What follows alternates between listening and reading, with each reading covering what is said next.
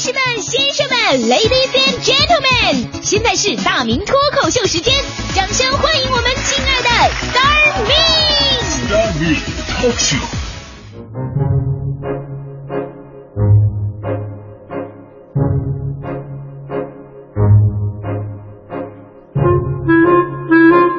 欢迎来到今天的大明脱口秀，我是大明。呃，就说我们这主持人呢，一定得博学多才，得像我这样，上知天文地理，下知鸡毛蒜皮，阴阳五行、八卦四象、时事政治、家长里短，平面设计、汽车维修，刷大白、贴墙纸、拆洗抽油烟机，孕妇的紧急接生，母猪的产后护理。有句话说得好，艺多不压身嘛，对吧？那还有一句话说得好，成熟的谷子耷了头，低调才是最牛的炫耀。所以那会儿刚来文艺之声的时候，我就比较内敛，我不太愿意跟人多说话啊。有一天晚上跟节目组哥几个吃饭，啊，喝喝酒喝大了，他们几个一顿乱侃。有一哥们说自己是从张家界来的，说他们那儿有个沈从文。听到这儿啊，我觉得该展示一下自己我我深厚的文化底蕴了。我说哈、呃，你说沈沈老是吧？沈老特别喜欢哈、他写的《围城》我看了不下八遍。这个时候，角落里传来一个声音：“围城不是钱钟书写的吗？”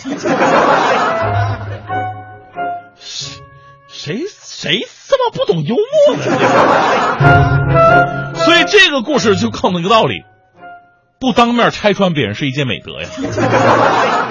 那说到被拆穿呢，这两年的典型人物啊，就是所谓的大师王林。大家伙最近关注新闻的都知道，王林跟他徒弟邹勇俩人的恩怨已经到了你死我活的地步了。而在七月十五号凌晨，大师王林因为涉及邹勇被杀案而被警方调查。有消息说，说王林呢因涉嫌非法拘禁罪而被刑事拘留了，目前羁押在平乡市看守所。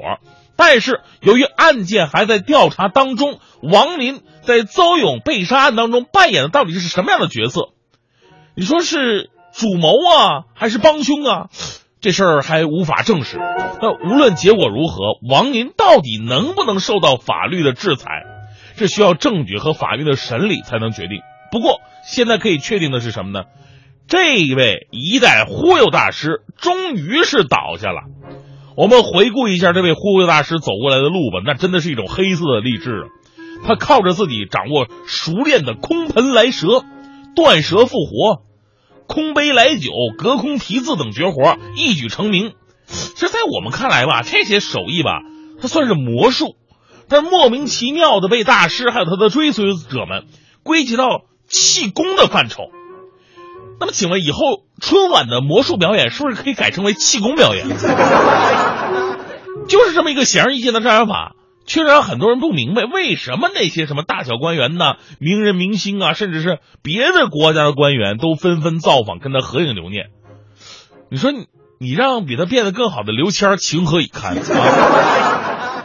谦哥那么卖力，所以说包装是多么的重要啊！大师的传说可歌可泣啊！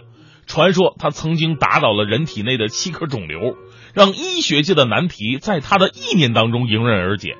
在日本从容应对十七名科学家七天七夜测试，最厉害的还是曾经放话说能用一块靠山石保刘志军同志一辈子不倒，还曾信誓旦旦赠李双江老师平安幸福。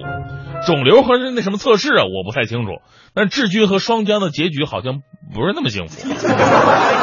后来呢，一位天不。呃，不知天高地厚的记者同志给王大师做了一个大起底。这记者是在报道中这么说的：说气功大师王林承认空盆来蛇绝活不过是民间杂耍，而大师真正的神通在于游走于众多明星和官员之间，整合资源。说白了，就是一个大忽悠。这篇文章一出，大师是真心受不了了，一反往日的宗师气度，竟然打电话恐吓这个记者，说年纪轻轻的你不得好死，你们全家都不得好死。所以我明白一个道理，所谓的气功，就是气人的功夫吧。所以啊，我们回顾大师这一路，为什么千人追万人捧，而追捧他的还不是那些没受过教育的或者资质鲁钝的、容易上当受骗的？你说那些能在商界、政界、演艺界混出来的，哪个不是人精啊？连我这种八线的明星都知道那个所谓的气功是骗人的，他们能不知道吗？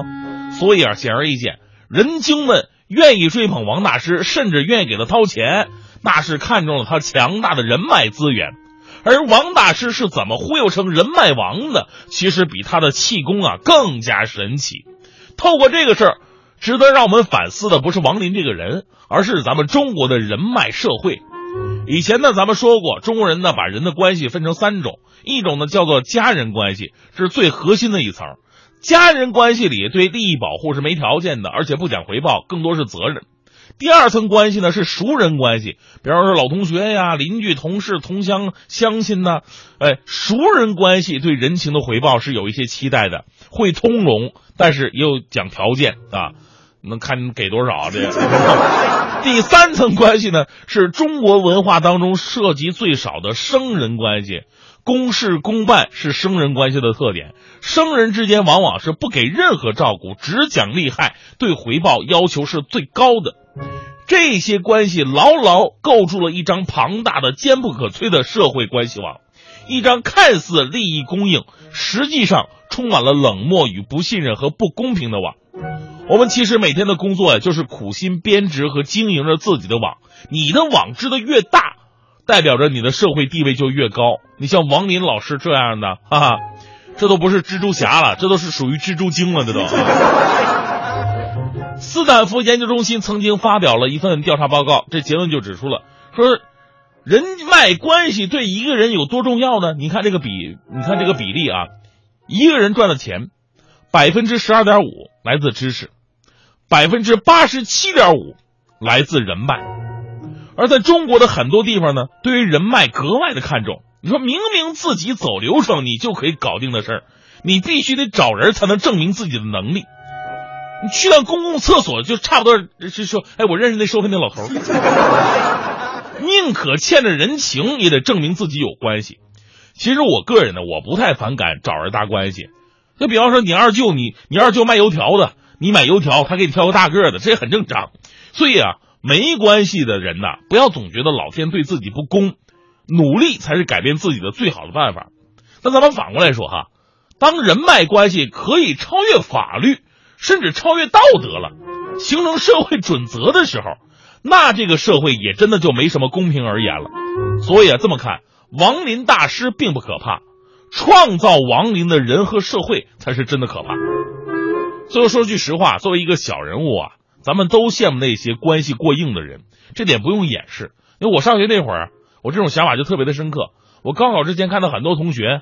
家长通过关系帮他们找保送了，出国了，不用考试了，甚至还有迁户口到分低的省份去考试的。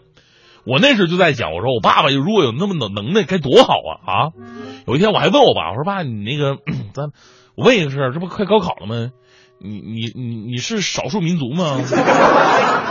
我爸说我不是少数民族。爸，你是那个归国华侨吗？你爸我怎么可能是华侨呢？你 说的都东北话，爸你是烈士吗？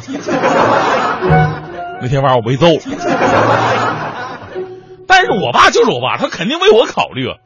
高考前一个晚上，我爸爸就走到我房间，微笑的跟我说：“说儿子啊，放轻松，别紧张，好好考。我已经给你找好关系了，那，这关系后台很硬。”但是你自己啊也得走一遍考试的程序。当时我心花怒放，我说我爸真太深藏不露了。我说爸呀，我会调整好自己心态，发挥好的。对，爸，你找的谁呀？我爸跟我说，儿子，我找的观音菩萨，今早刚拜的。爸，这人脉关系太硬了。这就是传说中的临时抱佛脚吗？